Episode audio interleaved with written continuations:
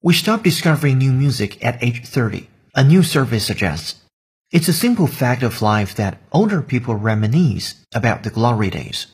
You might believe you'll stay young and free-spirited forever, but one day you'll find yourself grumbling about not understanding the latest slang words and asking a young person what a meme is.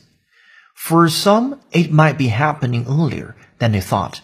That's according to a new survey from Deezer, which suggests people stop discovering new music at just 30 and a half. The music streaming service surveyed 1,000 Brits about their music preferences and listening habits. 60% of people reported being in a musical rut, only listening to the same songs over and over. Well, just over a quarter said they wouldn't be likely to try new music from outside their preferred genres. The peak age for discovering new music, the results suggested, was 24.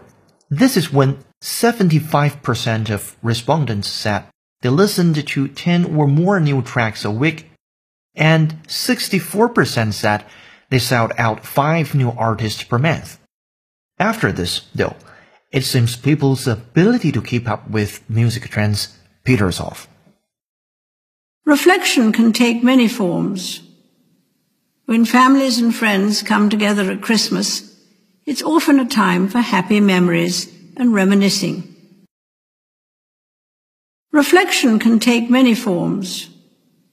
When families and friends come together at Christmas, it's often a time for happy memories and reminiscing.